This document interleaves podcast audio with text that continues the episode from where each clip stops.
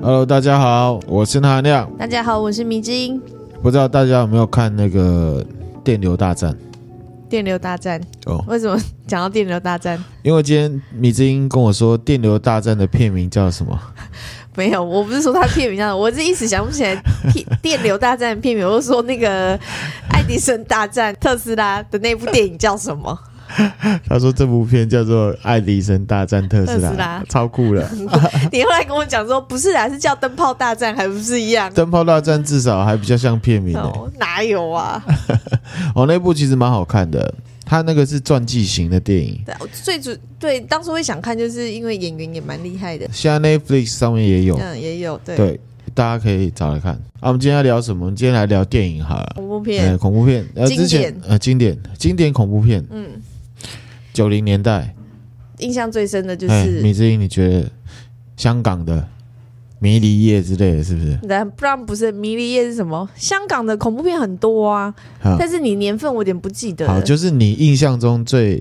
最印象最深的恐怖片，最好看的，香港的吗？对，《真呃不不见鬼，见鬼》嗯，哦，李心洁演的，对，哦、那个时候很好看看的蛮震撼的，而且那剧情蛮蛮新颖的，我觉得啦。嗯当时有西洋版，你知道吗我？知道啊，我知杰西道卡，艾巴演的嗯，嗯嗯，可是还也是是香嘛港的比较厉害，嗯原创比较厉害。嗯，其实香港的恐怖片很厉害，嗯那日本的我觉得是《七夜怪谈》，嗯，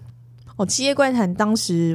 看第一次看的时候蛮震撼的，蛮震撼的、哦。吓死哎、真的是吓死！你最吓的是哪一幕衣橱，我记得是衣橱打开，然后看他那个死掉的样子，然后啊？我第一个被吓到的是那个哦，衣橱是第一个， 对，衣橱是第一然后个。第二个被吓到的是那个照片，你说脸糊掉那样吗？他那个不是糊掉，那个扭曲的样子扭哦曲哦超可怕，哦超诡异的。对，而且看完那《七夜怪谈》之后，会有一个阴影，就是电视关掉的时候，你都不敢看，就觉得要赶快逃衣离。橱里面有什么，然后电视里面有什么，电视画面会反应，怕会反射到后面，其实有站一个人还是什么的，哦对恐怖，很可怕。嗯，心理阴影很大。你知道那个啊上上次其实我们有讲过啊，什么？就是《七夜怪谈》它其实是有典故的对，啊，是有典故的，就是呃，《七夜怪谈》其实演一个女女鬼嘛，叫做贞子，嗯然后呢有一个诅咒录影带。嗯，看了录影带之后，七天没有把它弄给别人，就有点像是幸运信一样。好，对大家不知道知不知道幸运信？哦，那以前学生时代也很流行欸诶，现在还有吗？现在的年轻学生不知道他们有这种应该有吧？习俗。幸运其实性我那个时代就没有了，是我姐那时代，我这时代也有诶，可能是女生之间吧。是哦，后来变成 email 哦，以前后来 email 好也会要像转寄啊，你要转寄给谁啊？转真寄给的几个是人？的，真的是很变态。你有你有被放过幸运信吗？当然有，呃，实体的好像没有。我后来就是 email，、嗯哦，就说这个信你要转寄给多少人，不然会怎会样不子？幸运，或者是会遇遭遇不幸。对这个《七夜怪谈》的那个录影带也是 based on 这种概念 啊，对，很只是说要虚伪你不传给别人的话，嗯七天后就会死掉，嗯嗯嗯这样子。那其实贞子，那贞子她的身世就是一个超能力的女生，嗯啊，然后呢，你记不记得那个录影带的内容？就是很多奇怪的画面啊，对比如说海边，对还有人指着海边，对然后呢，有一个女生在梳头发，对，梳头发，对，然后后来就一一口井，嗯，一口对不对井，里面那个画面有一个女生在梳头发，嗯嗯，那个看了后来几集就知道，那个是贞子的妈妈，嗯对，叫做山村至今子。嗯对，那其实山村至今子啊，它这个是有所本的，它是真人真事去改改编出来的。哦，嗯它的哼原型叫做玉船千鹤子。嗯哦，这个大概发生在一百多年前的事情。对，那一百多年前呢，日本曾经发生过一起千里野事件，嗯有一个女生呢自称她有千里眼的能力。嗯啊，这个千里眼的意思就是说可以观察到很远的地方发生的事情，嗯然后或者是她有透视能力嗯这样子。那就有一群学者啊嗯跟媒体、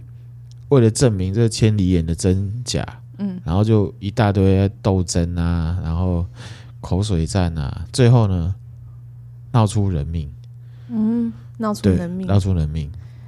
在明治四十二年的时候，嗯，西元一九零九年，那时候还没有民国，嗯，民国初年是一九一一，哦，对很久了很久以前，对啊，日本的《朝日新闻》啊，他突然刊了一则关于千里眼透视疾病的新闻。嗯这新闻里面提到说，先前有患病的这个前京都帝国大学的总长啊，叫做嗯木下广次，嗯在一个叫做玉传千鹤子的二十三岁女生，透过千里眼的帮助啊，接受了治疗，嗯然后她的病就好了。这样，神医啊，这个女生就红了嘛。嗯那这个玉川千鹤子是谁？哈，这个玉川千鹤子，她是一八八六年出生的，她家是在熊本，嗯然后他们家也是医师家庭，爸爸是当医生的，应该是有钱人家。一定是啊，当医生都是不错的，然后千鹤子出生没多久，她就有听觉障碍，好像是左耳吧。嗯听不太到哦，哼，对，因为她听不太到，所以她的视觉感官呐、就比其他人强，嗯而且她的心思也比其他人细腻。嗯那有一天呢、这个千鹤子十七岁的时候啊，她遇到了一个人啊，这个人是她的姐夫，嗯她姐夫叫做清源猛雄。嗯这个人呢会催眠嗯啊，其实那个时代啊，明治末年到大正时期这个这段期间有没有催眠术很流行，嗯，很多人都在学这样子，学催眠术嗯这样子。有算是一种民间疗法，主流的一个，对，很流行，嗯坊间很流行、嗯这样子。那这个清源猛雄他就对玉川千鹤子催眠，嗯无意间发现千鹤子的超能力，嗯开发了他的超能力就对了。嗯就是在这个催眠状况下，千鹤子可以说出远方正在发生的事情，好厉害哦，很厉害。嗯例如说，一九零四年其实有发生日俄战争，这个千鹤子他就在催眠的情况下，嗯他说出了这个日本军舰一个叫做长鹿丸，好、他在几月几号在哪一个地方被俄军击沉了，然后有一个军团没有搭上长鹿号。嗯的这些讯息啊，嗯都被他讲出来了。嗯事后证实，他讲的这些都是真的。嗯这个千鹤子她其实有结婚啊，嗯二十二岁她离婚之后回到老家，她就在这个她家人的医院里面嘛嗯，进行这个透视行医。哇，当时他就已经在帮人家看，透过用他的能力去帮人家看医，就那帮人家个治看疗，对啊，嗯那她为什么会离婚呢？嗯，为什么？就是跟婆婆处不好。哦，婆媳问题自古以来都有，对，譬如说婆婆有一次啊，就有一笔钱嗯不知道放哪里，嗯嗯，然后千鹤子就用她的超能力帮她找，啊找到了。好衰哦，真的很衰蛮衰的。然后婆婆就怀疑她偷钱，哦，哦，就是不相信，他是有超能力的，就对会这样，子，就觉得你偷钱，你把钱藏起来，嗯这。样子那婆婆也真奇怪，如果真的是她的话，干嘛跟她讲？真的是很不会想哎、不晓得以前的人封闭，很封闭，对，嗯，保守，好那嗯她就行医嘛，千鹤子的千里眼能力啊嘿，又进阶了，进阶，对，因为清源猛雄他有一种，他就教千鹤子一种呼吸法， 呼吸法怎么跟鬼灭之刃有点就 像？有点像气功的东西 啊，呼吸法嗯，就训练他。这千鹤子他已经到了一个境界，就是他不用催眠，他就可以发动千里眼。哦，那他做了哪些事呢？譬如说，他帮人在海里面找那个掉到海里的戒指，嗯然后他找得到哦。嗯然后呢，他也可以用千里眼去看说，哦，这棵树有没有嗯快要傲枝了？嗯是发生什么事？就是有虫在那里住，嗯然后他就说，哦，这虫在这里。嗯嗯，就一挖开，啪，一大堆虫嗯跑出来。他名气慢慢起来之后啊，日本的三井集团开那个三井奥奥莱的的呢？哼三井集团啊，就去请他找矿脉，哇塞！结果他真的找到 了，他真的找到了，然后三井集团就给他一大笔钱。我觉得三井蛮厉害的，可以利用这个去找矿脉，亏他想得出来。可能就是生意人的头脑就是不一样，是对啦，就是各种应用嘛，嗯就能力就是拿来应用的嘛。对，对就不还对是要有一个什么，这叫做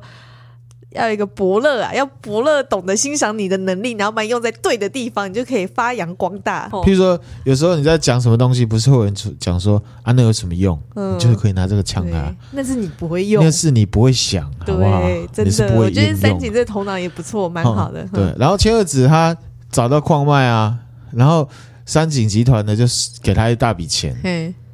哦，那个钱呢价值相当于现在的两千万日币，嗯，大概就六几七百百万。万呢。说实在的，没有很多啦。如果现在你我现在有千里眼，我去台湾挖石油，韩国瑜只付我六七百万，那我没眼，那不是这样哦。挖石油哎、但是不知道那个矿脉跟石油的以前人比较单纯、啊，对啦，是来以前没人家单纯，不然现在都是会以你之后挖出来你分的润，对分润嘛分润对啊，这样比较直。你每个实在月赚多少钱，你嘿嘿几嘿趴给我，一趴两趴也啊，好，好想有这种被动收入哦。对啊，被动收入很好啊，嗯，好，然后就出名了嘛，对，出名了之后呢，这个在关西地区大家都认识他，嗯好，一九零九年就明治四十二年的时候，嗯，京都帝国大学医学部的，还有东京帝国大学的心理学教授，嗯哦，也都来找他，希望呢可以研究这个千里眼。嗯，其中有一个呢叫做福来有吉，嗯福来有吉呢，他就他没有到吉到这个熊本来找千鹤子，他是透过这个通信实验验证他到底有没有就对了。嗯怎么验证呢？他这个通信实验就是说，他把自己的名片啊任意放在这个十九封的信封里面，然后呢，这个名片上面有写字，嗯好、他全部用这个席子啊把它包起来，嗯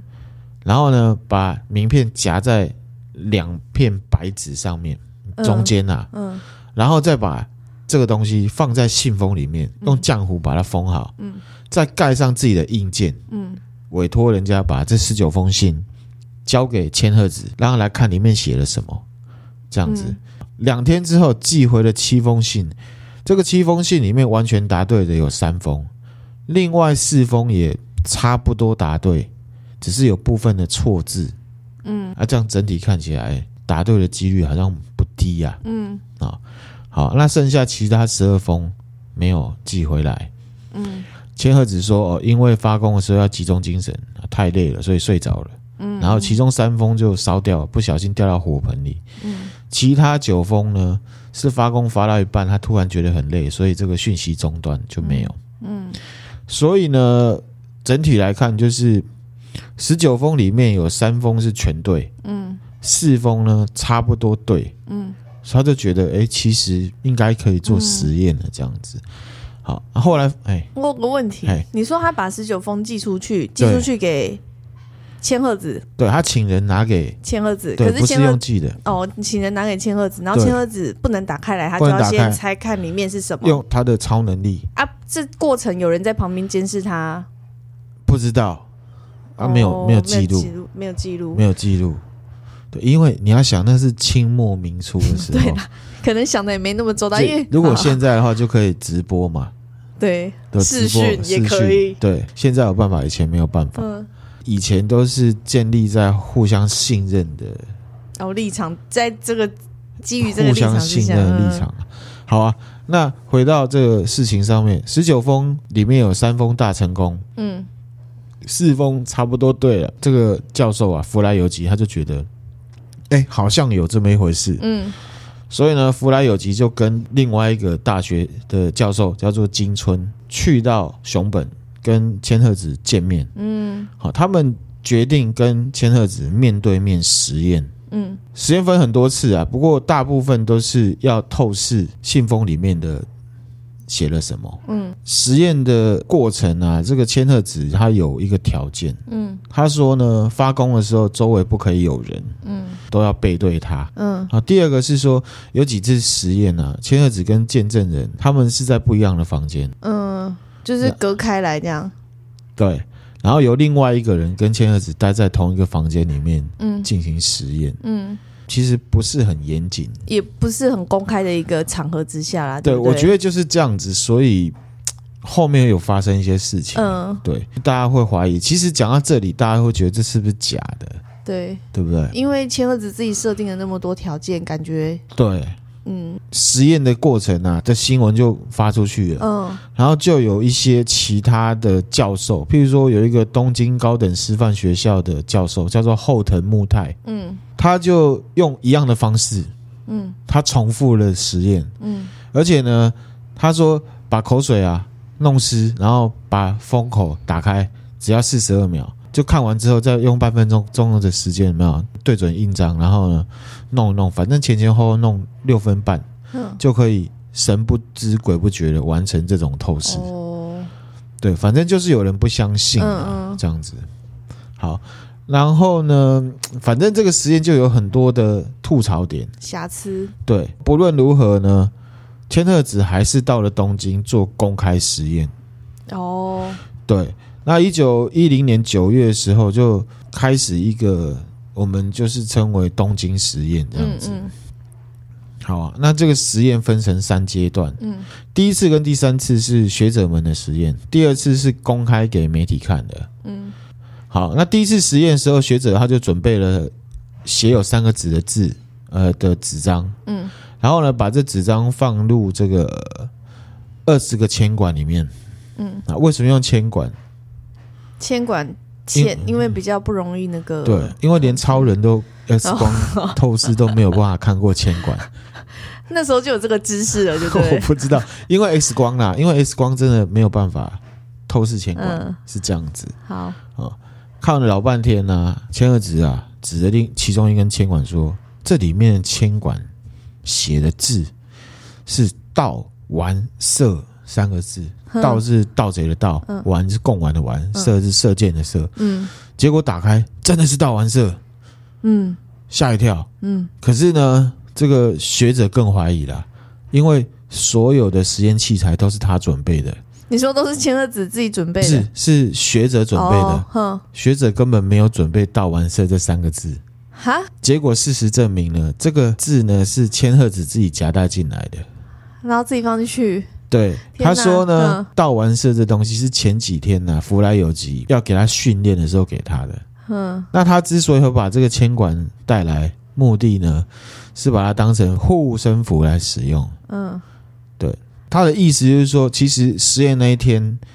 这个学者拿来的铅管，不管怎么样，他都没有办法透视，所以呢，他才会用之前透视成功的这个铅管啊，去替代原本实验要用的铅管。嗯，简单来说呢，有点像是就是旁边人不知道会怎么看，就会看成是好像千鹤子怕东窗事发，对所以呢，就是想要以假乱真。对，大概是这样的感觉。嗯那到这边呢，这个学者其实开始对这个千里眼啊完全不信任了。对啊，这样子出了一次这种包之后，可能之后大家都不太会相信。对，那第二次的实验是对媒体媒的体嗯实验，尽管是算是成功了，可是其实它严谨度又大不如前了。嗯好，一直到十七号第三次的实验啊，嗯千鹤子直接就用他身体不舒服为由啊，不直参接加说了对不参加，就其实等于算是失败了。哦，嗯，哎对，那这样子结果出来之后，有没有社会上开始就有各种猜测的声嗯音，嗯嗯甚至有人认为说千鹤子根本就是个骗子、嗯，啊！其其实这个场景啊，在《七夜怪谈》好像第二集吧有呈现出来。山村至今子测试的时候，被人家被记者在那边呛说：“你这个骗子，嗯你这个怎么样？”然后。贞子还没有死的时候是小女孩的时候，因为她遗传了妈妈的超能力，嗯她看到妈妈被欺负，嗯就很生气，嗯她就用超能力杀死了一个记者。嗯我不知道你记不记得，其实有这一幕。嗯好啊、那千里眼事件的结局就是千鹤子被大家当成是骗子，嗯，回到老家呢，一九一一年一月十八号服毒自尽，嗯哇天哪，居然自杀了！嗯自杀了。那十九号一度有救回来，可是当天下午呢就死掉了。嗯在临终之前呢，家人问他说有没有遗言，嗯，千鹤子说没有，我无话可说，绝望了。绝望。你看这个实验，你的看法是怎么样？这整件事情，我觉得，因为千鹤子在前面，其实比如说帮帮三井找矿脉这件事情，还有帮谁帮某个什么总长救了他的病，这些都是实际发生过、真正发生过的，而且那对是在他没有压力的情况下。对那我觉得，因为实验一定会有压力，我觉得我也是要讲这个。对心理压力跟你那个还有人性你要考量进来，嗯就是如果我有超能力，可是这个超能力不是我能够太掌握的话，这个能力如果他没有办法完全掌握的话，他是不是会怕丢脸？对啊，你不要说超能力，就像我平常在做简报，就算我已经有准备了，我在实际也要是会吐简槽报，对啊，我还是会紧张，我有一些其他的因素影响。即便我前一天练得很顺，很觉得很棒，可是到了实际发挥的时候，一定还是会有落差，对，那是人之常情人啊。就是人会会爱面子嘛，对啊，而不对且也会有很多嗯外在因素影响。嗯玉传千鹤子有没有超能力？其实我不知道。假设他有的话，就算他表现失常，也是有可能的。对啊，再来是这么多人，嗯，他一定会紧张，对啊，对不对？嗯，可是大众对这种事情就是这样，就是说啊，立功烈要背《金刚经》哦，啊，背来听听看啊。其实呢， 它就是一个一跟零的概念，就是你说有，那就要有啊；如果没有的话，你就是骗我。嗯没有那种你背的熟不熟，嗯或者是你能力掌握百分之几的这件事情。嗯可是你回到刚刚那个事情啊，就是像这个弗莱尤吉，他寄了十九封信，嗯结果三封全对而已。嗯他认为这个就是有可能。嗯，因为要全对，就是很厉害的事情啊。我认为可能这弗莱尤吉他在看玉传千鹤子的这个能力，他把它看成是潜能，嗯嗯，它不是一种超能力，像开灯关灯一样，嗯我现在按下去它就灯就亮，亮，嗯，这是要培养，这是要训练的。假设有这个能力的话啦嗯所以呢，我觉得以这些资料没有办法判断说玉传千鹤子是否有这个超能力超，能力，可是以结论来看，就是他为什么要服毒自杀？就是受不了舆论压力啊，对，就是如果他是骗人，然后被拆穿。被拆穿，他会自杀吗？你觉得会吗？也是有可能吗？呃你这样讲，我倒是我觉得应该不会，我觉得他的应服该毒是自杀，有，应该就是会觉得不甘心，我就是我有，可是你硬要说我没是有，骗子，对，我对不就对死以死明志的概念，或者是了无生趣嘛？嗯我自己的解读是这样子的。啊嗯，那这个弗莱教授呢，其实也是有点惨，后来也有点惨嗯，烈，他为了研究这东西呢，他被这个东京帝国大学啊，其实东京帝国大学就是东京大学啦，就是日本第一学府，把他给辞退了。嗯嗯，他就没有工作。然后，而且其实弗莱教授他本来的研究领域是变态心理 学，对。他在他这个主攻的领域上面，也因为他做这件事情，他被学界给放逐了。嗯，他觉得你这个是一个骗神呐，骗神啊，嗯讲一些怪力乱神的东西。嗯嗯，我觉得他自己也不够谨慎了、啊，他应该要让千鹤子再稳定一点，对啊，再来发表这些比较好。对。那后来他就跑到高野山嗯真言宗的发源地，他修炼。嗯然后也到高野山大学去任任教，嗯然后持续出版一些跟心灵还有这个神秘世界有关的著作，哦，有继续出书，有继续出书，可是他被放逐了就嗯对了，因为大家就觉得他是骗神啊。那我个人观点啊，就是人到底有没有超能力？我觉得没有超能力，可是我觉得人是有潜能的，嗯而且有一些潜能呢，是我们现在潜能的意思哦，就是说本来有，可是因为一些关系慢慢退化。哦，那个能力， 你那知道种能力嗯。好，譬如说我当兵的时候，好，我那天跟米之英的弟弟呢聊到，嗯我当兵的时候跑三千呢，哦十三分钟嗯才及格，嗯可是他弟弟呢，那时候十三分钟是满分。嗯，那你现在叫我去跑三千，三千公尺，我十三分是绝对跑不完的，嗯，这个就叫做潜能，潜能，嗯透过训练去嗯培养出来的。嗯如果你没有训练它，它会逐渐消失。嗯，好，譬如说我以前当兵的时候要拉单杠，每餐要拉六下嗯才可以吃 饭，这是真的，这是真你的。知道这样拉到脖子下面，对，这样拉六下。很难呢、啊那我大学毕业，业的时候拉不到六下，所以我刚下部队一阵子，嗯吃饭时间只有一点点，嗯，因为都要在那边练。哇塞，对，要在那边好练，矜那练持到哦这个学长或者是班长觉得好可以了，嗯那个嗯哦我退伍的时候我可以拉七下，我可以拉七下，而且是很标准的。嗯你现在叫我去拉一下，我拉不上 来。好，这个呢就是潜能，潜能有训练嗯的潜能。嗯啊，只是说跑步也好，或者是拉单杠也好，这个是每个人去训练就会有的。嗯，可是有一些潜能是我们自己不知道的，这个就叫潜能。潜能，我觉得是这样。嗯像刚刚讲这个《七夜怪谈》的这个典故啊，嗯玉传千鹤子的这种类似的事情，台湾也有。嗯，台湾也有一个大学教授呢，他也是被霸凌到不行 啊。这个叫做李世成教授。嗯，哦，他呢当过台湾大学校长。嗯，而且他是电机系出身的，他是史丹佛大学电机系的硕士博士。哇、好强哦，学历好厉害、哦。对，然后后他其实他本身原本的这个专业领域呢是在半导体上面。嗯，对，可是呢，如果你上网去查很多他的资料，他就会被人家说成是科学鸡童。嗯然后呢，甚至他在台大有开这个人体潜能课，嗯，然后呢，有一些学生会笑他是 X 教授， 是用笑的方式。那这个实验是怎么样哦？就是说他在一九九三年的时候，他就在研究一种潜能，叫做手指试制。嗯嗯这个为什么会有这个研究开始？是因为他透过朋友介绍啊，认识了当时一个十一岁的女孩子，嗯叫做高桥舞。嗯，这个女孩子啊，很特别，是她从小她就听得到动物说话，他听得到动物说她话，可以跟动物沟通。哇哦然后她现在是兽医，哇因为她有这个能力，所以她就立志她当兽医。哦，然后她现在也在美国当兽医，那他现在还听得到动物说话吗？她还听得到，可是她已经不想要接触这种风风雨雨了。嗯，她想要跟低调一点，她跟那这样个玉传千鹤子不一样，我觉得现代女性高学历跟以前的避暑的女性不一样，嗯反正就还是做她的那个工作这样做她的工作。嗯那回到这个实验哈、哦，李世成认识她之后就开始做这个手指试制的实验，嗯确实有一些学生有这个用手指试制的能力，嗯，对，那可是因为这东西哈、哦、太具体了，